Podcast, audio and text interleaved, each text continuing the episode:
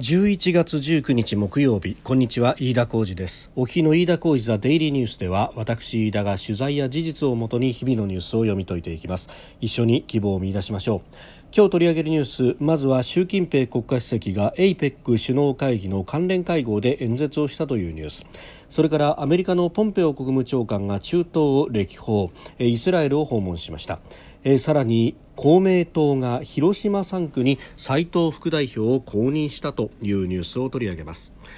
収録しておりますのが11月19日木曜日日本時間の夕方6時半を過ぎたところです。すでに東京の市場は閉まっております。日経平均株価の終値は続落昨日と比べ93円80銭安2万5634円34銭で取引を終えました。え世界で新型コロナウイルスの感染急拡大ということで、え改めて景気下押しのリスクが意識されて主力株を中心に売りが出ましたで午後に入りますと、えー東京都のコロナ新規感染が500人を超えてくるという発表を受けまして下げ幅を拡大したということであります。えー、その東京都のコロナ新規感染は534人ということで、えー、警戒は最高のレベルに上がったということになりました、まあ、あの検査の総数そのものが8600件だったということもありますので、まあ、それもあって、えー、大きな数字にはなっております。重症者は38人と、えー、ただ65歳以上の高齢者が69人に上っていると、まあ、あの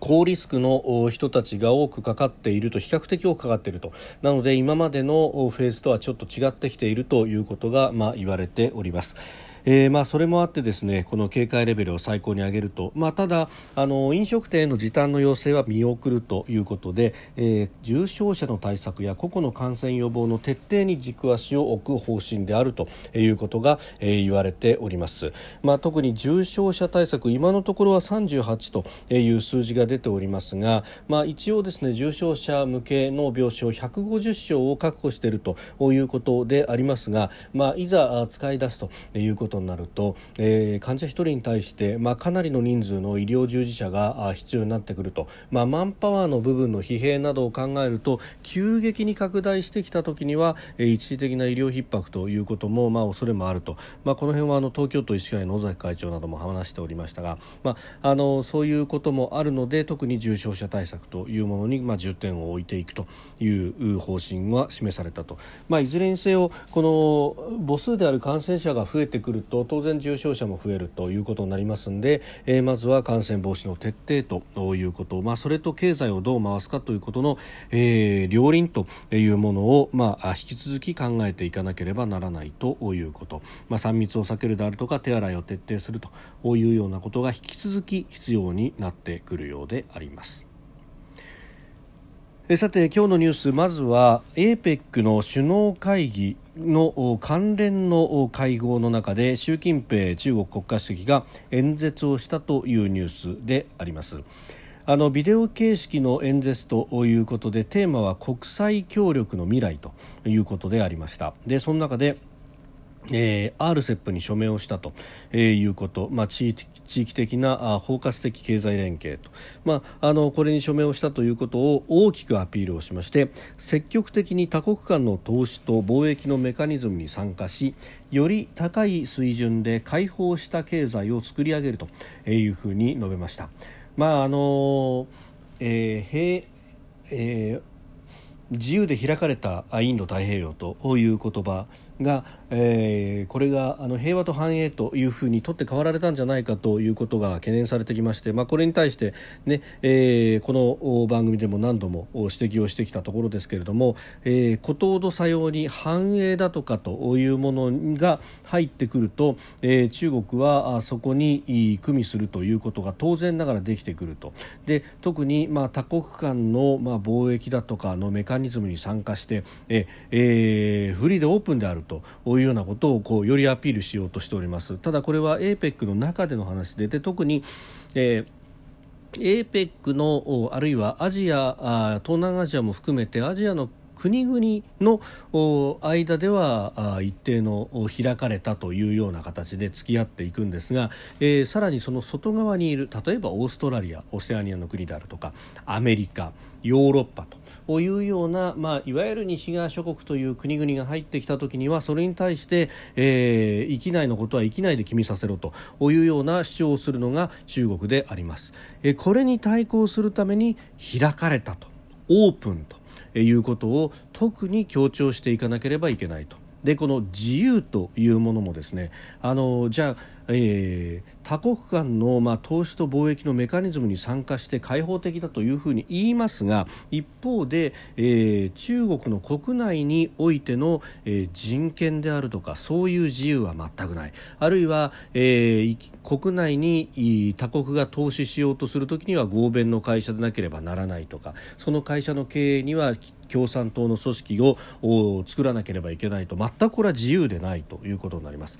自由でオープンというものは、えー、これ中国とある意味付け入る隙を与えないようにそして、えー、本当に価値観を共有する国々で、えー、きちんと協力していく枠組みとして絶対に必要なものと、まあ、確かに平和と繁栄と自由で開かれたというのはあの意味合いというかパッと日本語で聞いた時の印象としては似てますけれどもことほどさように全全く非なるものであるということをこれは何度強調しても強調しすぎないことはないと、えー、ことほどさようにですね。平和で繁栄したインド太平洋とこういうようなことにスローガンを変えることによって実質何も違わないというふうに強弁をしてもこのようにですね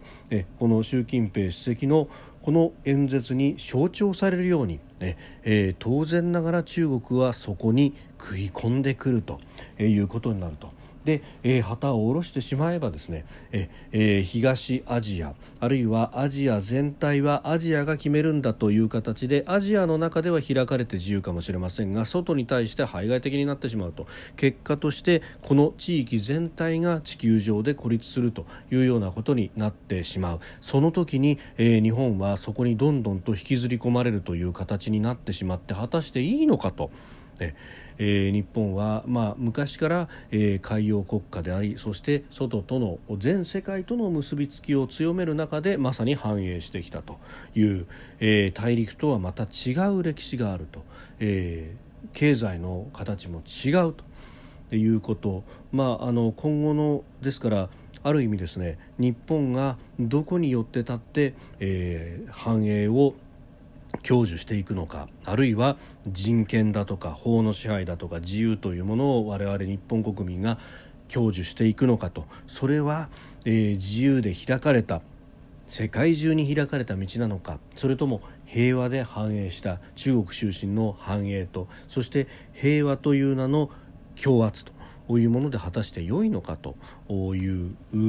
実は、えー、言葉一つだけの話ではないんじゃないかというところにまで、えー、これは引き寄せて考えなければいけないということであります。まあ、あのそれに関連してですね、えー、昨日の国会答弁の中でこれはあの国民民主党の山尾志織議員が衆院の外務委員会で茂木敏光外務大臣に対して、えー、なこれ名称を変えたのかということを質問したところ、まあ、変えたはずがないというふうに答弁をしたと。まあ、あのそういう答弁を引き出したというのは一つ評価していいんじゃないかと私は思っております、まあ、過去の言動云々というのは置いといてこの事象に関しては非常に重要な答弁を引き出したと、まあ、願わくば同じことを総理も言ってほしいし言わないんであればこれは閣内不一致ということになってもおかしくないと。で、えー、ここはきちんと追及をすべきところであろうということも合わせて申し添えておきたいと思います。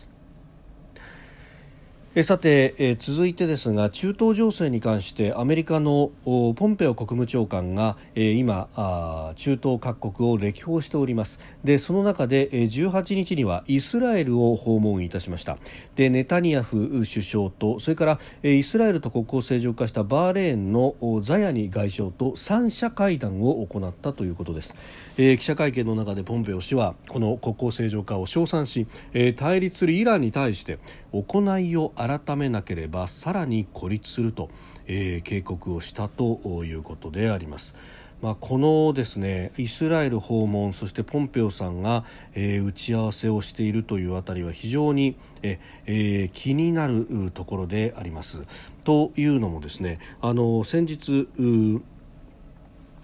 IAEA、えー、国際原子力機関からこのイランの核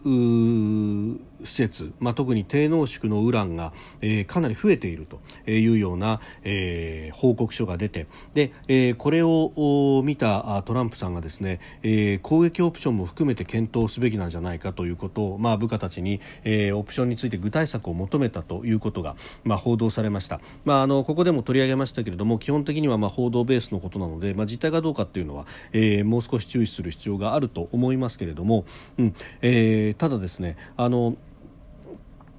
確かにトランプさんというかアメリカ側としては、えー、イランのこの核濃縮と核ウラン濃縮というものが、えー、進んでしまうと、えー、イスラエルも含めてですね、えー、レッドラインに近いんじゃないかというようなことになってくると。で、えー、さらに、あのー、ここのところ、あのイラクのアメリカ大使館に対してロケット弾が撃ち込まれるなどあのアメリカを標的にしたあの攻撃というのが、えー、だいぶ増えてきていると。で、えー、これも、まああの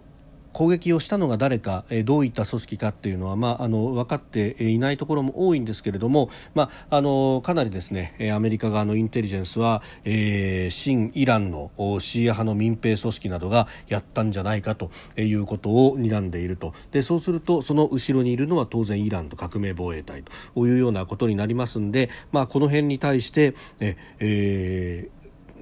堪忍袋のが切れるというようなタイミングがいつ来てもおかしくないとで折しもこのまま、まあ、あの大統領選の後のですね訴訟などが、まあ、まだ続いておりますので、まあ、何とも言えないところですけれどももし政権の交代が行われるとすればそれは1月の20日までに行われるということになりますあと2か月というところ、まあ、ここは、え、非常に注意深く、まあ、中東情勢モニターし続けるとウォッチし続けなければ、え、いけないということことなんだろうと思います。えー、まああのアメリカの軍だとか大使館に対して、えー、ロケット弾による攻撃などが行われればそうだとも思いますしまたあのヨーロッパなど、ねえー、各地の権益あるいは、えー、同盟国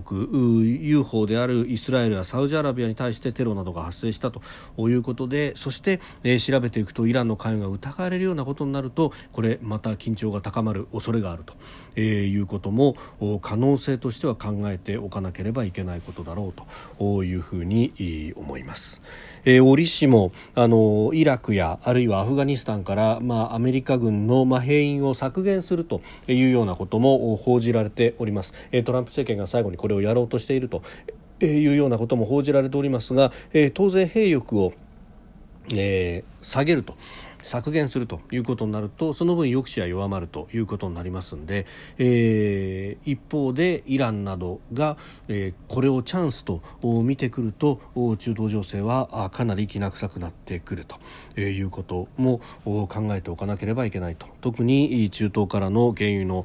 輸入というものに、まあ、頼っている日本としては、えー、看過できない事態ということも言えそうであります。えー、それからあ国内の政局の話なんですが、えー、河井克行元法務大臣の地元であります広島3区について、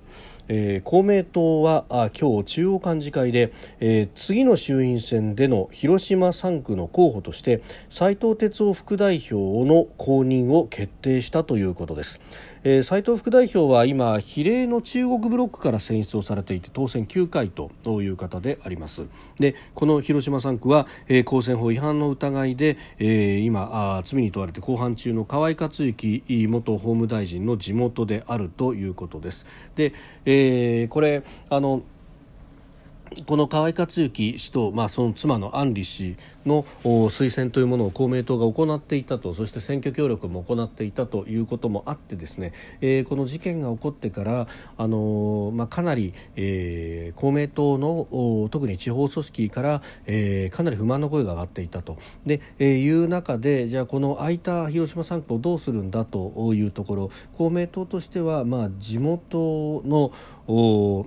組織を考えると、えー、候補を立てたいと。で特にあの公明党は平和の党というふうに、えー、標榜してますが、えー、その中において、えー、被爆地である広島というものは、えー、また非常に重要な地域の一つだというふうにも言われております。でそこに今まで候補を立てられなかったっていうのは、まあ、かなり公明党の中でも議論があったところだそうです。で、えー、このチャンスに、えー、候補を立てたらどうなんだという話が出ました。で、えー、それをですね自民党の、まあ、広島県連等々に相談しに行ったところ、えー、公明党が言うには、えー、1か月間以上棚ざらしにされたと、えー、いうことで、えー、だったらもう出してやれと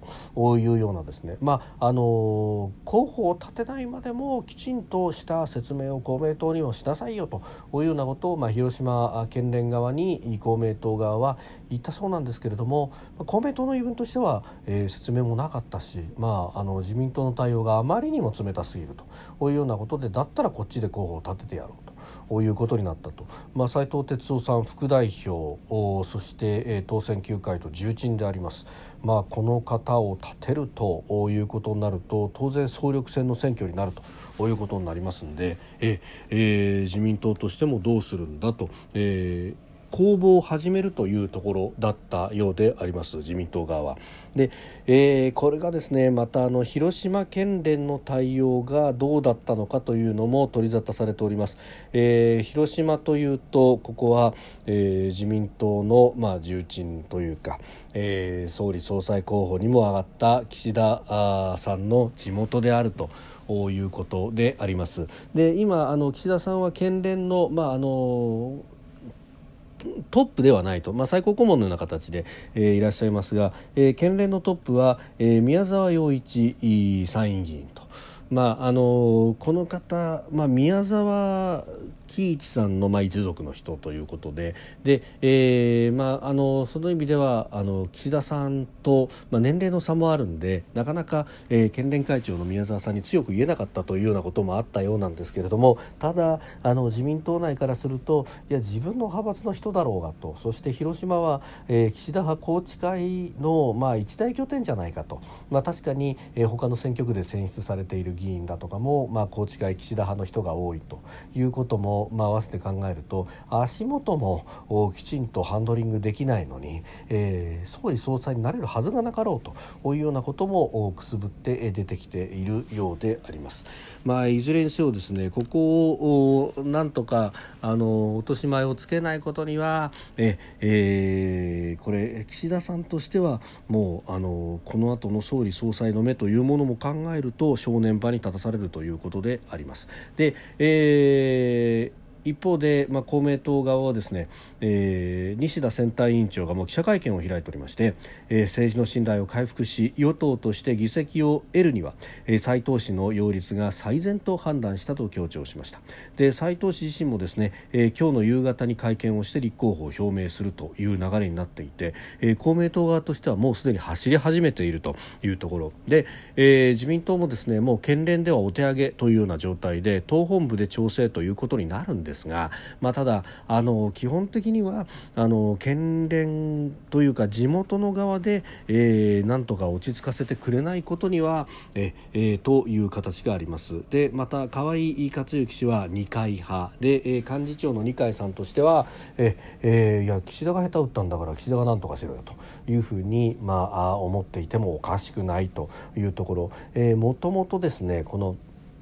一連の、まあ、河合氏のに絡むスキャンダルというのも、えー、河合案里氏が当選したことによって、えー、落とされたあ岸田派の溝出憲政氏の側が、まあ、相当こう腹に据えかねた部分もあって、えー、広島県連自体も2つに割れているというような話もありましたんでなかなかまとまらないしまとめられないと。